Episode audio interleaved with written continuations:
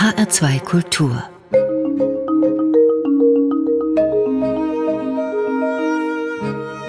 Doppelkopf Am Tisch mit Volkmar Sigusch und am Mikrofon begrüßt sie Marius Galar.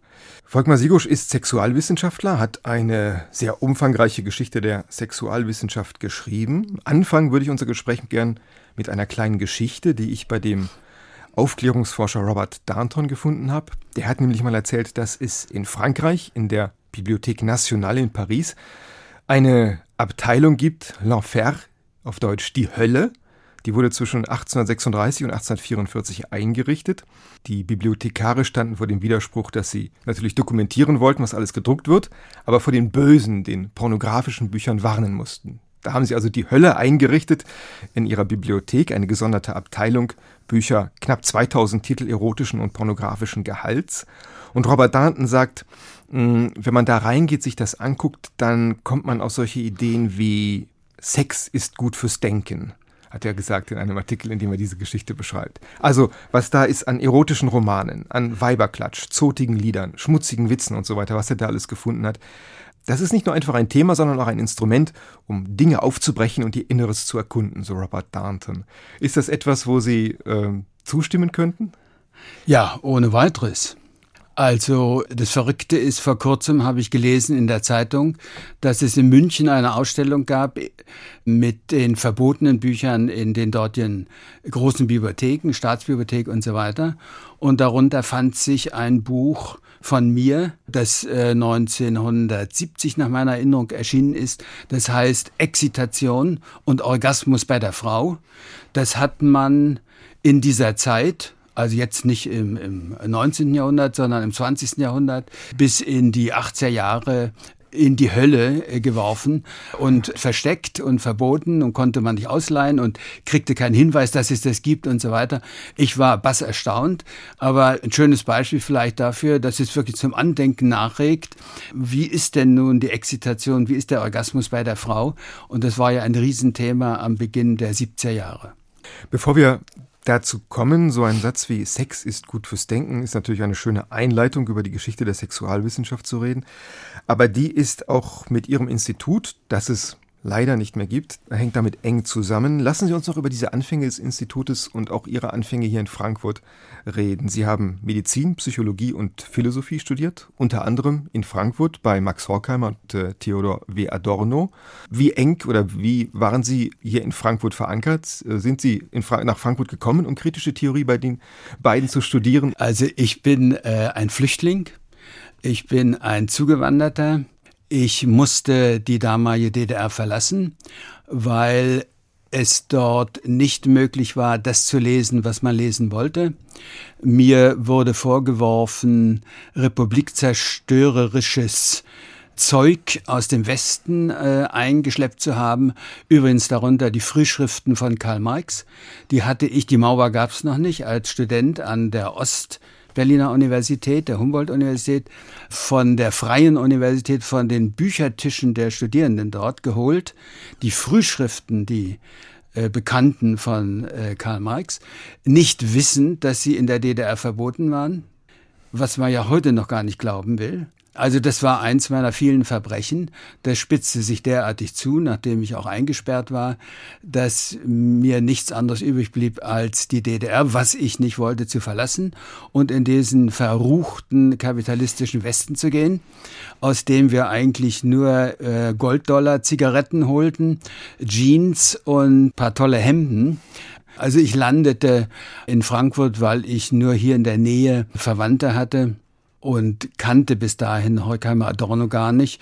Begann dann nicht nur Medizin zu studieren, weil ich das äh, ziemlich langweilig fand, sondern auch Psychologie und landete dann, weil das, ich das auch ziemlich ätzend fand, was dort geboten wurde, landete dann bei den Philosophen. Und da war ich wirklich fasziniert, verstand aber kein einziges Wort. Und davon zehre ich bis heute. Diese Spuren der kritischen Theorie merkt man auch in ihren aktuellen Veröffentlichungen noch in der Geschichte der Sexualwissenschaft. Also man spürt den Adorno darin. Es gibt kein richtiges Leben im Falschen. Das ist so ein, so ein Satz, den man in ihrem Werk wirklich widerhallen findet. Also kritische oder affirmative Wissenschaft, da halten Sie heute noch dran fest. Also das freut mich sehr, dass Ihnen das so ergangen ist, dass Sie das äh, gespürt haben, weil ich halte das, also diese Dialektik der Aufklärung, das ist ja eines der berühmten Werke der beiden, das ist ja ein Mischmasch, das ist ja ein zerstreutes, äh, aphoristisches Aneinandergedenke, das ist aber voller durchschlagender Ideen, für mich bis heute. Also ich halte das für eines der großen Werke des letzten Jahrhunderts ja, wenn ich das mal so sagen darf. Also man braucht im Denken auch einen gewissen Halt. Und den habe ich dort gefunden. Als äh, Sie, Volkmar dann in den 60er Jahren hier in Frankfurt studiert haben, haben Sie auch die Studentenbewegung, haben Sie den ganzen Aufruhr hier mitbekommen? Sind Sie auch, sind Sie ein 68er? Nein, nein, also ich bin kein 68er, obwohl es gibt Bücher, in denen über 68, in denen ich also als Anführer vorkomme. Das ist vollkommen falsch. Als das Ganze ausbrach, also ich bin ja angekommen im Westen 61, 1961, hatte Staatsexamen 1966. Und dann war ich ein junger Doktor, machte gleich den Doktor und hatte einen weißen Kittel an, das war damals noch üblich. Und auf der Straße revoltierten dann die Studierenden. 67, 68. Ich forschte schon in der Psychiatrie und dann äh, kamen auch die revoltierenden Studierenden, näherten sich und hörten zu. Dann arbeitete ich äh, nebenbei im Institut für Sexualforschung bei Professor Giese und dann führte sich dort ein, dass die Anführer der Revolte, die irgendwas mit Sex und so weiter zu tun hatten, äh, zum Bericht erstatten kamen. Also ich saß da als Assistent, der Giese war da und der Gunther Schmidt wir drei. Dann kam der Arment, Günter Arment, hm, berichtete Revolte ja. der Lehrlinge, der Schüler und so weiter. Äh, Sechsfront äh, kam dann heraus. Dann kam äh, der Reiche, der war der SDS-Bundesvorsitzende. Raimund Reiche, jetzt Raimund Reiche, ja. der sich dann für das Fach Sexualwissenschaft später in Frankfurt habilitiert hat. Dann kam der Martin Dannecker, der, der geistige Kopf der Schwulenbewegung. Und ich saß mit offenem Mund da und staunte. Und wir sagten dann, also Kinder, so geht das doch nicht, das könnt ihr doch nicht sagen und das, das stimmt doch nicht und das müsste man doch erstmal empirisch untersuchen und so weiter.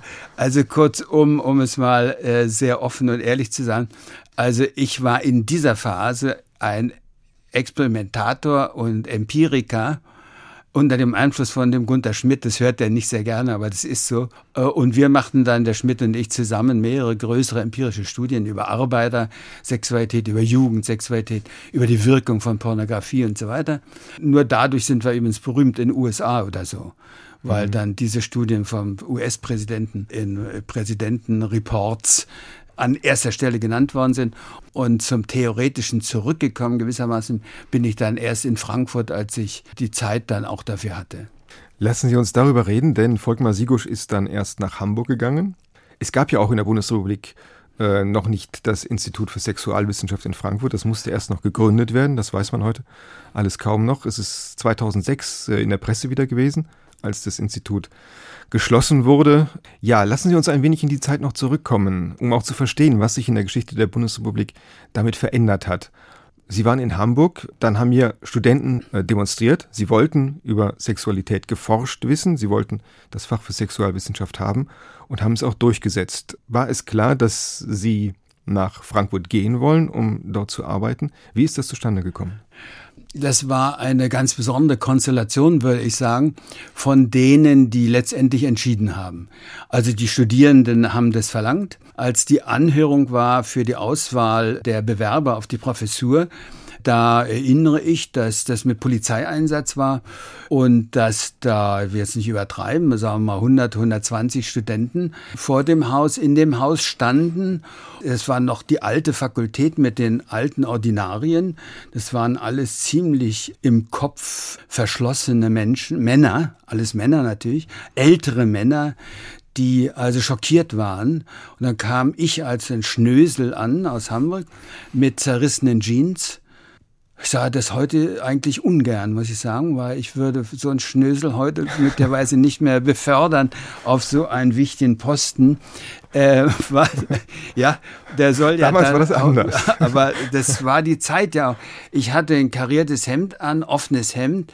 Also Sie müssen sich vorstellen, für die Übernahme eines Lehrstuhls auf einem Gebiet, das es noch gar nicht gegeben hat, an der Universität als selbstständiges Gebiet, kommt dieser Schnösel aus Hamburg. Ich bin mit, mit meinem Volkswagen vor der Uni da vorgefahren, habe drei Minuten noch im, auf dem Parkplatz gewartet, bis genau die, um, die Zeit war. Dann bin ich ausgestiegen, rübergegangen, dann sah ich, da waren lauter Studenten und Polizei und so weiter. Was ist denn hier los? Ja, das war ja ganz ungewöhnlich eigentlich. Und habe mich dann da durchgehabt, gesagt, ich bewerbe mich hier. Dann haben die mich durchgelassen. Und dann wurde ich eiskalt dort von diesen alten Professoren empfangen. Also eiskalt, bis auf eine Ausnahme. Das war der Dekan. Das war der Chef der Kinderklinik Otto Höfels. Und der hatte sich innerlich aus welchen Gründen auch immer auf die Seite der Studierenden gestellt und wollte diese Professur durchsetzen und besetzen. Und hinter dem stand der Prodekan. Der Prodekan war der Chef der Neurologie. Das ist heute ja ein ganz wichtiges Fach in der Medizin. Und der dritte, der dann entscheidend war, war der Kultusminister. Das war Ludwig von Friedeburg. Das war Ludwig von Friedeburg. Der war vorher der Chef des äh, Heukheimer Adorno-Instituts und nach seiner Ministerzeit wieder. Der war und, für empirische Studien und, zuständig bei, im Institut für Sozialforschung bei Horkheimer ja, und Adorno. Und der hatte, der hatte auch eine empirische Doktorarbeit gemacht und hatte sie in sexologischen Zusammenhängen publiziert. Und der hatte Sachen von mir gelesen und er hat später gesagt, auch öffentlich, deswegen kann ich es hier sagen, er wollte mich haben für Hessen. Jetzt ist aber das Verrückte passiert, dass ich diese alten Herren vielleicht auch eingewickelt habe. Die haben mir also die Frage gestellt, wie konnten sie denn überhaupt äh, Psychologie studieren? Auch das geht doch gar nicht. Neben der Medizin kam. Da habe ich gesagt, meine Herren, wenn man was äh, denken will und was werden will, muss man auch mal die Verordnungen brechen. So habe ich geredet, ja. Da waren die innerlich begeistert im Grunde. äh, kurzum, das Verrückte war, die haben mich einstimmig platziert auf Platz eins. Mhm. Äh, und zwar nicht nur auf Platz eins, sondern auf den einzigen Platz, den sie besetzt haben. Das heißt, der Minister hatte eigentlich gar keine Wahl mehr. Dann hatten Sie über 30 Jahre lang Zeit zu forschen, an der Sexualwissenschaft, an diesem Buch zu arbeiten. Ich denke, Sie sind auch ein wenig stolz, wenn Sie darauf zurückblicken. Aber bevor wir über die Geschichte der Sexualwissenschaft und Ihre Weiterarbeit reden, machen wir ein kleines Break. Hören wir ein wenig Musik. Was haben Sie sich als erstes Stück ausgesucht? Äh, Billie Holiday, Me, Myself and I. Thank you.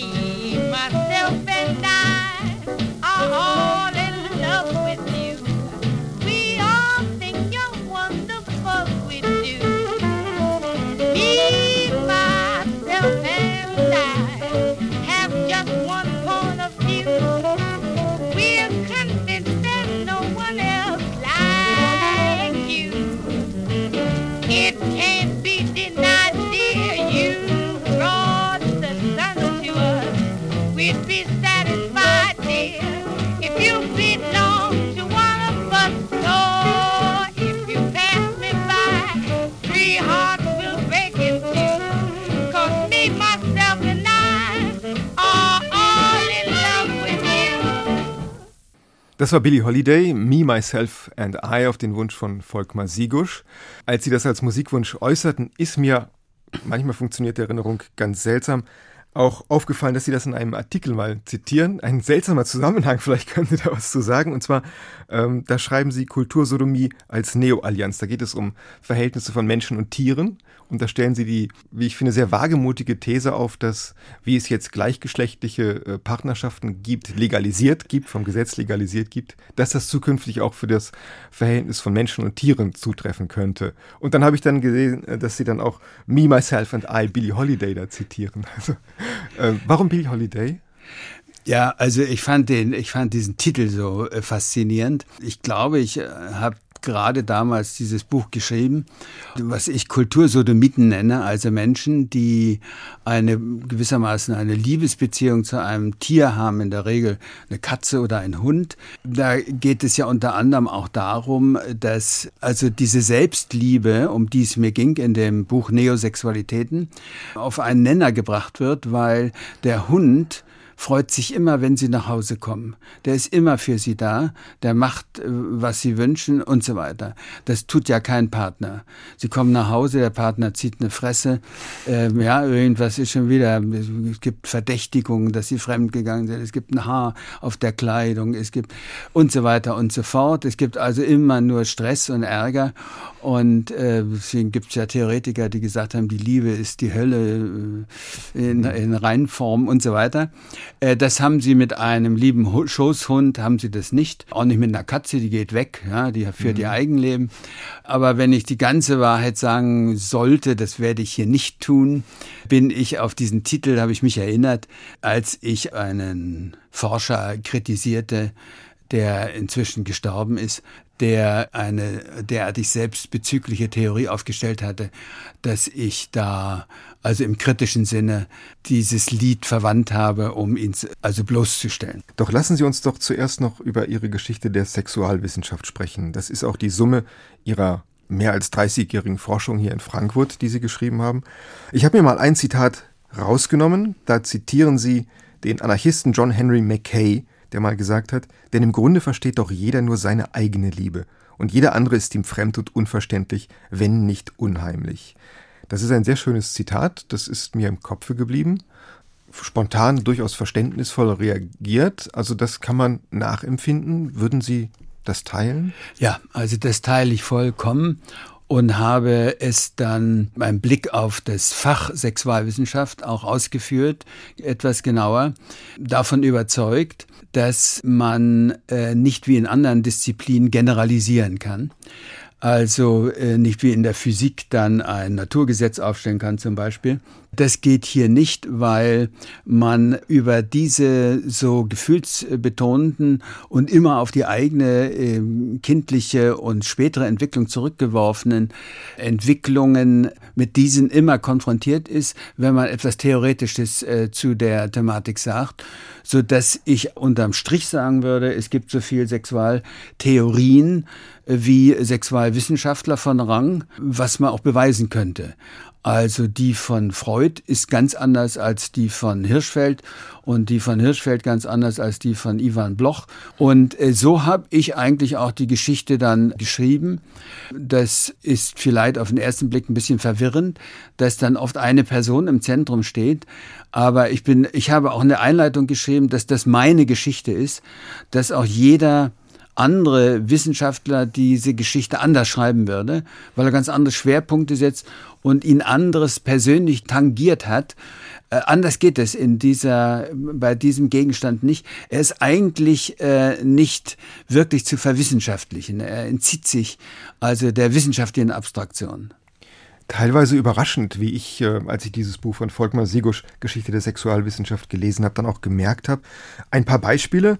Einen frühen Sexualwissenschaftler, Christian Freier von Ehrenfels, zitieren Sie, der gesagt hat, rassetüchtige Männer haben eine Gattin und viele Beischläferinnen. Das war Anfang des 20. Jahrhunderts. Und äh, der das dann begründet, man müsse halt das eigene wertvolle Blut weitergeben, was dann in die Nazi-Ideologie einging und dann irgendwelche Fantasien von viel Weiberei hatte. Oder ein anderes Beispiel, äh, Ivan Bloch, auch ein prominenter Mann in ihrem Buch.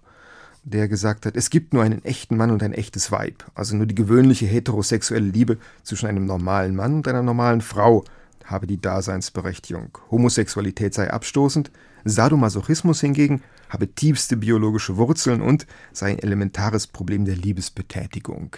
So haben sie ihn zitiert. Bei solchen äh, Personen oder solchen Zitaten merkt man doch, dass da eine enge Beziehung, teilweise eine unverschlüsselte Beziehung zwischen dem, den eigenen sexuellen Vorlieben der Forscher vielleicht und ihrer Theorie besteht. Das wollte ich auch andeuten, äh, habe es aber, glaube ich, nicht ausgesprochen. Also Ivan Bloch ist so lange tot, dass man das auch mal sagen könnte. Man hat diesen Verdacht speziell auch als Spezialist dann, wenn jemand so spricht wie der Bloch, wie Sie es gerade zitiert haben, dass der Sadomasochismus ihm innerlich vielleicht sehr nahe war. Wie kommt ein Mensch dazu, sich so weit auf den Sadismus in dem Fall einzulassen und so weiter? Ich muss allerdings als äh, auch tiefenpsychologisch äh, bewanderter äh, hinzufügen, dass wenn jemand etwas ganz strikt ablehnt, wie wir es hier auch der Fall haben, die Homosexualität beim Bloch, äh, dann muss man als an Freud äh, geschulter bedenken, dass das ein ganz äh, typischer Abwehrmechanismus sein kann, der genau das versucht zu verleugnen, was er eigentlich begehrt.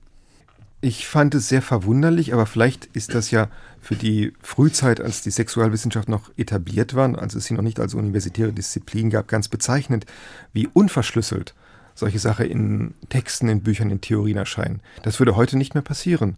War das vielleicht damals notwendig, auch was Sie von den ersten Pionieren im 19. Jahrhundert erzählen, von äh, Karl-Heinrich Ulrichs, wo Sie sagen, das ist der erste Schwule der Geschlechterforschung, der sich geoutet hat war das damals Ende des 19. Jahrhunderts sozusagen unausweichlich, dass das so eine enge Beziehung äh, war? Die Frage an Volkmar Sigusch. Ja, das ist eine schwierige Frage, weil ich äh, grübele gerade. Äh, ich will es mal so sagen, die, die Akademisierung, die Verwissenschaftlichung des Gegenstandes hat das äh, weitgehend beseitigt. Äh, während die, die außerhalb der Universität nach 45 arbeiten mussten oder gearbeitet haben, die haben in der Regel sehr offen gezeigt, worum es ihnen eigentlich geht. Die einen haben insgeheim Pornografie äh, produziert, den anderen ging es nur um äh, Homosexualität, den nächsten nur um Sadomasochismus und so weiter. Wenn sie in den universitären Betrieb hineinkommen und die ganzen Hürden da auch nehmen müssen und kontrolliert werden, heute bis auf die Knochen, wird das abgeschliffen und sie vergessen das dann auch, weil sie ganz andere äh, Probleme haben und Dinge im Kopf haben. Im 19. Jahrhundert bei dem Ulrichs war das äh, in doppelter Hinsicht merkwürdig und auffällig. Erstens, weil es den Homosexuellen, äh, damals hieß es bei ihm Urning, den Urning, äh, Schwule gab es sowieso noch nicht, also den gab es ja gar nicht. Dann ist er hier in Frankfurt übrigens im äh, Freien Deutschen Hochstift, war er Mitglied, ist er aufgetreten, um frei und hoch und deutsch zu denken und hat gesagt, es gibt ja Männer, die die Männer lieben, weil sie eine weibliche Seele haben. Und dann war das Hochstift das alles bedenken wollte in der Zeit kritisch, derartig geschockt, dass es ihn ohne Begründung ausgeschlossen hat. Ungewöhnlich mutig, deswegen habe ich gesagt, er hat sich wie ein Schwuler benommen, historisch vorzeitig, weil es das noch gar nicht gab. In Volkmar Sigusch Geschichte der Sexualwissenschaft, das ist ein großes Panorama von Anfang des 19. Jahrhunderts bis in die Gegenwart. Sie äh, sagen viel zu den Theorien, die entworfen worden sind. Ähm, aber mir ist aufgefallen, dass sie auf manche Formulierungen immer wieder kommen, dass sie zum Beispiel zu jemandem sagen, er war ein Menschenfreund, er war dem Einzelnen zugeneigt, er hatte ein offenes Herz, also kein kalter Forscher. Das hat sie wohl anscheinend beeindruckt, dass es da Forscher gibt, die, ja, Brecht würde sagen, freundlich sind, also die offen sind und so einen Wärmestrom sozusagen haben. Habe ich das richtig gelesen? Ja, das ist richtig. Also das sieht man ja, wie jemand über, sagen wir mal, die alten Perversionen spricht. Ich habe allerdings natürlich dazugelernt, Kraft Ebing kennen wahrscheinlich viele Zuhörerinnen und Zuhörer, großer Psychiater am Ende des 19. Jahrhunderts. Der hat die ganzen Perversionen aufgelistet. Aber wie er dann über den einzelnen Menschen geschrieben hat als Arzt, als großer Professor in Wien, das hat mich sehr berührt. Ich hatte dann das Glück, muss ich sagen, durch den Hinweis eines äh, Medizingeschichtsprofessors äh, den Nachlass zu finden in Graz und habe dort gesehen, was er für ein Menschenfreund war. Er hat zum Beispiel, es gab ja keine Psychopharmaka. Er hatte ja mit Geisteskranken zu tun. Also hat er, um die tobenden Irren äh, zu beruhigen, hat er Klavier gespielt zum Beispiel. Also das sind so tolle Geschichten, wo man dann sich sehr am Riemen also der kritischen Wissenschaft reißen muss, um ihn dann trotzdem für seine Theorien zu kritisieren, weil man das, das darf man natürlich nicht vermischen. Es gibt natürlich, wir wissen das aus der NS-Forschung, böseste und menschenverachtendste Folterer, die in ihrer Familie also herzensgut sind und ihre Kinder küssen und so weiter. Also darauf, das muss man dann schon auseinanderhalten. Aber Freundlichkeit oder Menschenfreundlichkeit ist für Sie das Kennzeichen eines guten Forschers. Kann man das so sagen? Also nicht das Kennzeichen, ist vielleicht eine Eigenschaft, eines, eines guten äh, Wissenschaftlers? Ja, ich würde es so sagen, äh, zugewandt, also dem Menschen in seiner Verwirrtheit, in seiner Bodenlosigkeit, in seiner Verzweiflung, mit seinen Ängsten und so weiter, diesem Menschen also in, in einem gewissen anthropologischen Verständnis zugeneigt und nicht einer, der nur draufschlagen will, der die Menschen umzüchten will, dieser, den Sie erwähnt haben, Herr Skaller, der von Ehrenfels, das war so einer. Ja, der wünscht sich Polygynie ist das Fachwort, ja. Ein toller Mann, rassisch, äh, vollpotent und bester körperlicher Verfassung und hochgeistig wie er. Professor in Prag war er dann, an der deutschen Universität natürlich. Der kriegt viele Weiber und die befruchtet er alle, wie es ihm gerade passt, ja.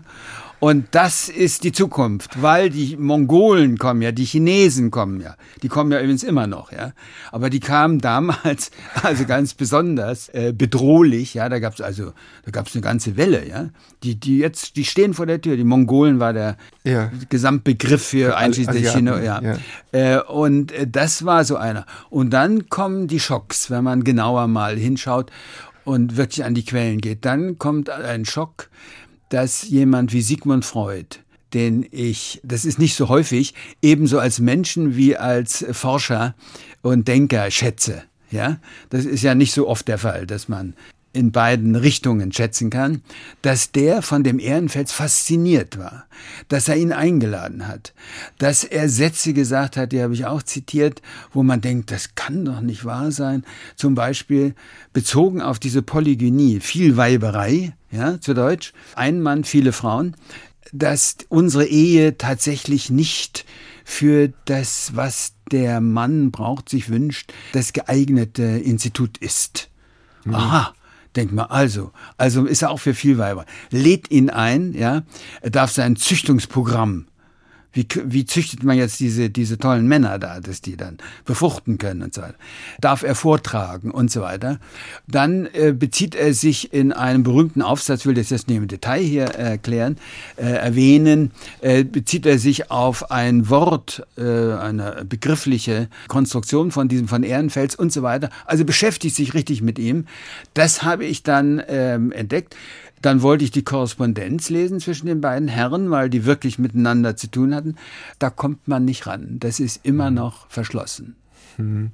Verwunderlich ist, wie offen dann äh, vielleicht eigene Fantasien in irgendwelche Theorien hineinprojiziert werden. Also wenn man das heute liest, äh, dieses, äh, diese Fantasie von Vielweiberei, das kann man ja nicht mehr ohne, ohne zu grinsen oder ohne, ohne sich darüber lustig zu machen, äh, zur Kenntnis nehmen. Und das ist ja dann auch ganz gut. So heute muss man sich etwas mehr anstrengen, wenn man diese Theorie verbreiten will. Bevor wir gleich mit Volkmar Sigusch über Neosexualitäten oder Self-Sex, also gegenwärtige Formen der Sexualität reden, machen wir noch eine kleine musikalische Pause und leiten dieses Thema ein mit einem Lied, das Volkmar Sigusch sich ausgesucht hat, und zwar Cyber Love von Falco.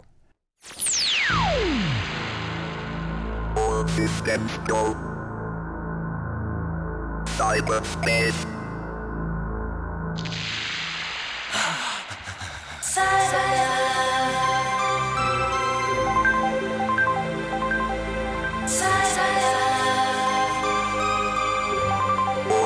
them go.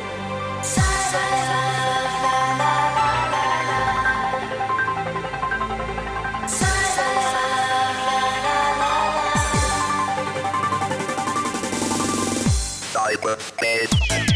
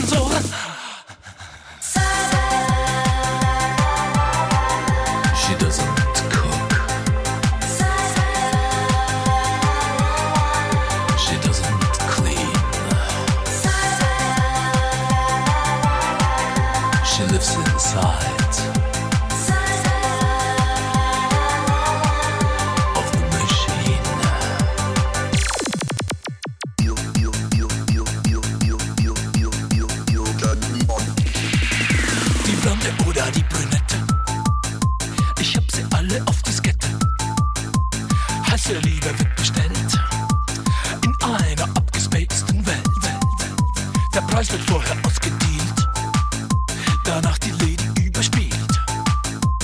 Kein Bedarf an Emotionen, virtuelle Erektion in der vierten Dimension.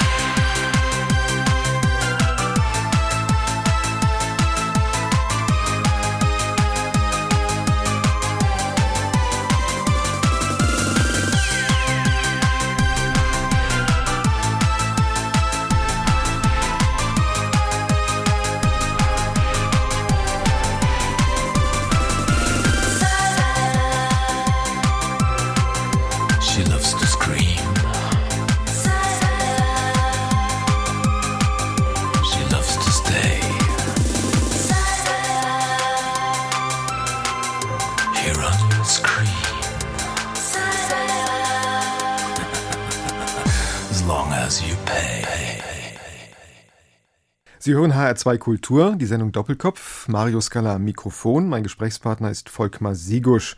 Ja, wir haben gehört, jeder kommt bei jeder rein, gibt er nur das Passwort ein. So hat es, so hat es Falco gesagt. Sie äh, schreiben auch über Cybersex, Cybersexualitäten. Warum gefällt Ihnen dieses Lied von Falco? Ja, es ist erstens ist es witzig, es sind äh, wunderschöne Formulierungen. Sie haben gerade eine zitiert und es trifft zumindest die eine Tendenz der Entwicklung in Richtung Internetsexualität. Das Verrückte ist ja, dass man wirklich alles Mögliche da sehen kann, sich runterladen kann, sich abspeichern kann und so weiter. Auf der einen Seite, auf der anderen Seite aber die Realität, das praktische Sexualleben der Menschen genau das Gegenteil ist, dass nämlich von dem, wenn ich es mal jetzt im Sinne von Alfred Kinsey, dem großen amerikanischen Forscher, sagen darf, äh, nach dem Gesamtaufkommen der sexuellen Aktivität im Sinne von Geschlechtsverkehr berechnet kommt heraus, dass über 90 Prozent von den ganz fest befreundeten äh, Verheirateten äh, produziert werden. Und äh, diese vielen Singles, die jetzt habe ich es nicht mehr ganz genau im Kopf, glaube 24 Prozent ausmachen, die produzieren also 5 Prozent etwa des Gesamtaufkommens. Das heißt, die sind ständig unterwegs, werden ständig frustriert, kommen nicht zum Ergebnis und es wird uns aber durch Internet, Sexualität und so weiter suggeriert, ihr könnt doch alles haben, jeder kann doch, kommt euch bei jeder rein und so weiter, heißt es ja da auch. Also diese, diese Doppelbödigkeit, die reizte mich. In der Geschichte der Sexualwissenschaft von Volkmar Sigusch, da habe ich auch einen Satz gefunden, da, beschreiben Sie gegenwärtige Formen des Sexes und Sie sagen, aus dem Sexuellen ist Sex geworden, der sich als lebender Leichnam lärmend an der Konsumfront zum Dienstantritt meldet. Das ist nachzuvollziehen. Sex, der zur Ware wird, das kennt man, das ist aktuell ähm, von Blind Dates oder Speed Dating und andere Formen, die es, die es da mittlerweile gibt. Aber ich möchte doch vielleicht jetzt nicht auf diese Formen, die es da gibt, zu sprechen kommen, sondern vielleicht ganz grundsätzlich, Volkmar Sigusch mal fragen, ist es denn möglich, dass die Sexualität komplett zur Ware wird? Oder ist das eigentlich unmöglich? Nein, also das ist nicht möglich. Und äh, das hat mich äh, auch sehr beschäftigt. Ich sagte ja, ich kam also von der Ostberliner Universität und dort war Politökonomie und so weiter äh, vorgeschrieben. Das musste man studieren. Dann wollte ich im Westen den Marx aus der westlichen Rezeptionsbrille zur Kenntnis nehmen und habe mich später dann eingehend damit befasst und bin zum Schluss gekommen, gegen die Auffassung der Anführer der Revolte von 68, dass die Sexualität nicht äh, zur Ware werden kann, weil es äh, praktisch einen, einen Rest gibt, der nicht äh, produziert werden kann, der nicht fabriziert werden kann, der nicht verkauft werden kann und so weiter. Also heute kann ich das noch ergänzen. Ich habe darüber eine lange Vorlesung gehalten, ein ganzes Semester lang. Da haben SDS-Führer, die da teilgenommen haben, gesagt, sie hätten kein Wort verstanden. Äh, so kompliziert fanden sie das. Da war ich aber durch die Schule Horkheimer Adorno schon gegangen und habe über den Fetischcharakter, also der Ware, also diesen Begriff angelegt auf die Sexualität und ein Buch darüber dann geschrieben, die Mystifikation des Sexuellen. Äh, da sage ich mit Stolz mal ausnahmsweise, das hat die Enzyklopädie Philosophique Universelle der Pariser Universität als Werk des Jahrhunderts aufgenommen in die Liste der großen Werke des 20. Äh, Jahrhunderts. Also äh, das sage ich mit ein bisschen Schmunzeln. Das sind eigentlich diese Vorlesungen gewesen und der Schluss ist, die Liebe kann man nicht, die ist so kostbar, die kann man nicht produzieren und die kann man nicht äh, verkaufen und mit der kann man auch keine Rendite machen. Äh, die entzieht sich dem System.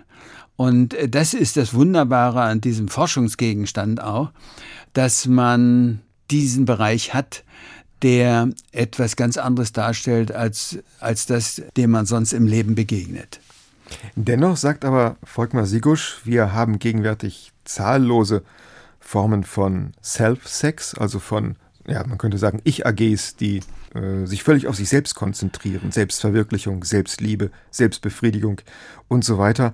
Das ist ja dann eigentlich keine Form von Sexualität, die über das System hinausweist oder die als besonders kreativ oder subversiv beschrieben werden kann. Das beschreiben Sie auch. Die dominante Form von Sexualität oder Sexualitäten heute ist ich-zentriert und hat eben genau nicht das mehr oder das andere, was der Sexualität gerne beigeschrieben wird in diesem emphatischen Sinn. Also ich sehe das ähm, ebenso positiv wie negativ und versuche äh, nicht also den, den Entscheider zu geben, also den Moralapostel zu geben. Also es ist diese Entwicklung, die in unserer Art des Kapitalismus nur möglich war, äh, der Kommerzialisierung verschiedener sexueller Vorlieben und so weiter, die hat für viele Menschen ja eine außerordentlich entlastende und ihnen Lust äh, spendende Funktion. Die hat nichts mit Liebe zu tun, wie ich es gerade angedeutet habe, im emphatischen mhm. Sinn, aber die bringt die zu einer sexuellen Befriedigung und wenn das nicht in Sucht ausartet, dann äh, kann der Mensch damit äh, sehr gut leben. Und das ist heute der Fall, dass sie auch sehr entlegene, früher als pervers bezeichnete, ich sage gerne Vorlieben, dass sie die leben können. Zum großen Teil, ja, das Problem ist dann, dass man Geld haben muss, um sich das leisten zu können. Zum großen Teil also in kommerzialisierter Form. Diese Menschen werden sich aber eines Tages auch nach der Liebe jetzt im emphatischen Sinn sehnen, die wiederum etwas anderes ist. Die, die verlässt den Self-Sex äh, die wendet sich einer anderen Person zu und in einer solchen Gemeinschaft äh, verschieben sich ja alle, alle individuellen Dinge. Nun setzen Sie immer gerne Sexualität und Gesellschaft in Beziehung zueinander und ich versuche das mal mit, den, mit den Begriffen Leistung und Lust, um vielleicht da auf einiges zu kommen. Denn man kennt das ja von der protestantischen Ethik von Max Weber noch, der gesagt hat, die Leistung soll über die Lust herrschen, damit dann das wirtschaftende Subjekt auch entsprechend erfolgreich ist.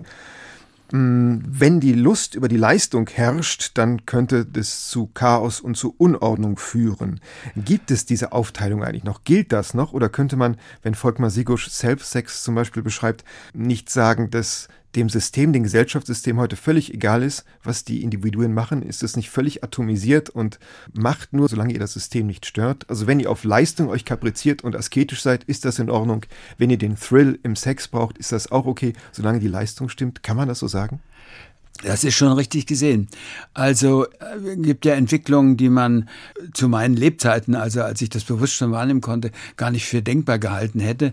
Wenn Sie sich nur mal vorstellen, was, sagen wir mal, ab halb zwölf oder zwölf Uhr äh, nachts im Fernsehen läuft, was Sie dort alles sehen können, äh, stellen Sie sich das mal vor in den 60er Jahren.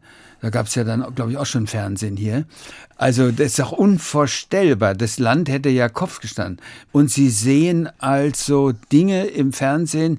Ich habe überlegt, als junger Mensch, Jugendlicher, Heranwachsender, wäre ich doch dann nachts heimlich aufgestanden, hätte den Fernseher angemacht und mir mal den ganzen Schweinkram angeguckt, ne, was, äh, worüber die Erwachsenen reden und so weiter.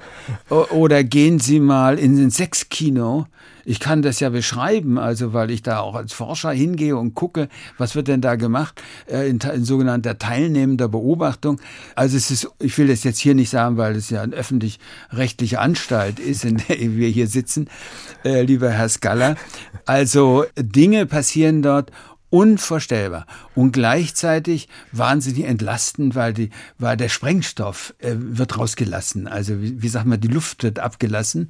Diese Menschen müssen nicht mehr kriminell werden, die müssen nicht jemanden überfallen und so weiter.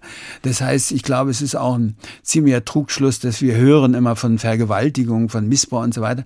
Das kommt daher, dass es jetzt immer alles publiziert wird. Das war aber früher, glaube ich, viel mehr. Also da hat man das gar nicht mitbekommen, in wie vielen Familien da Missbrauch stattfand und so weiter. Also das sind Verschiebungen, da kann ich nur sagen, das ist okay.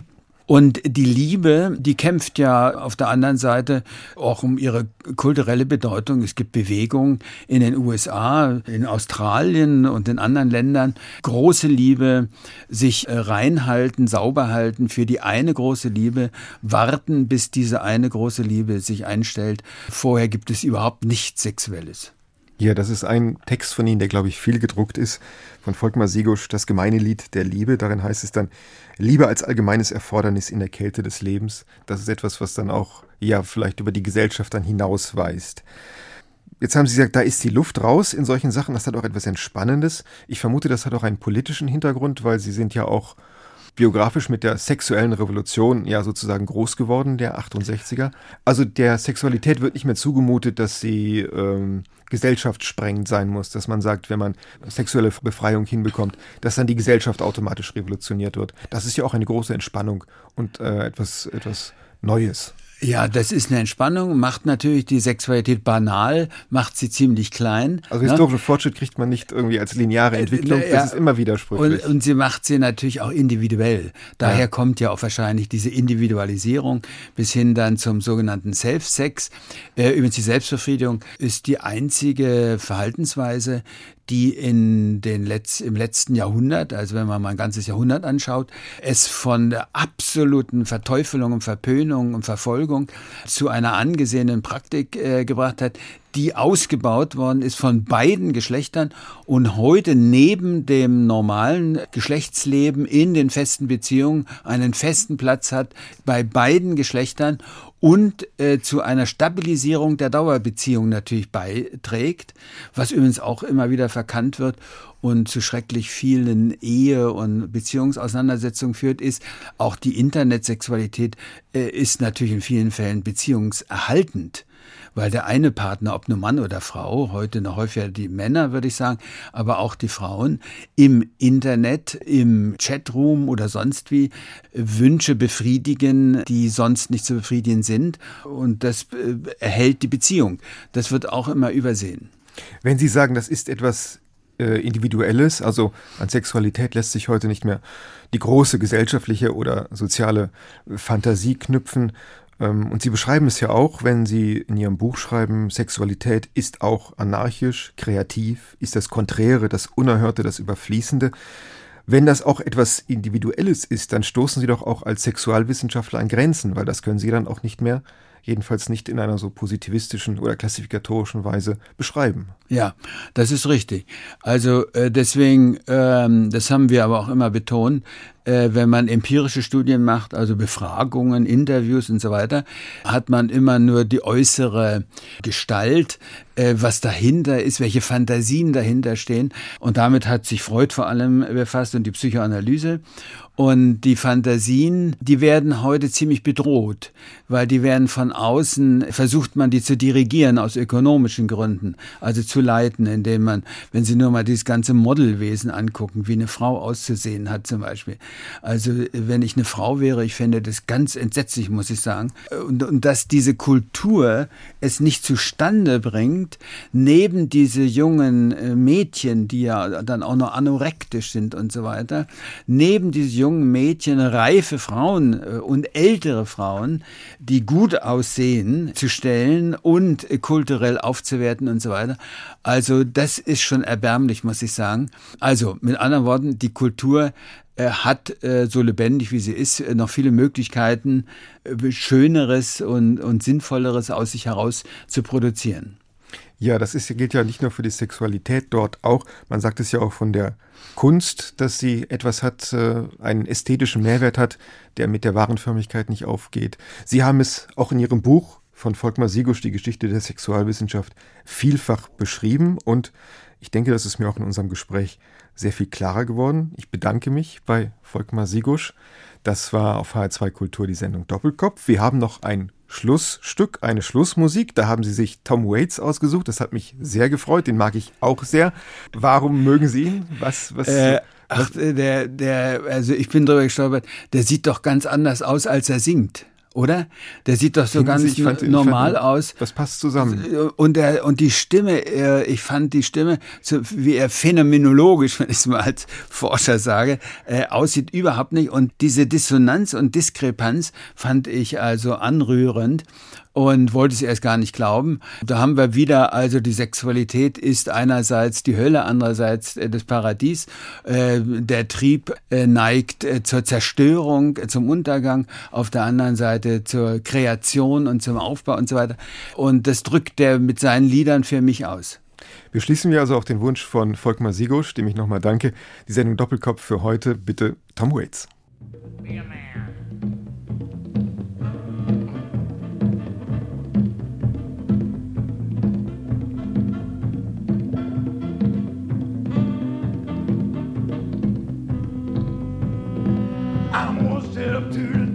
Oh yeah. Where the air is pressing clean. I'm on up, up to the top, oh yeah. If you know me, you know what I mean. Killing sorrow, put me on down before tomorrow.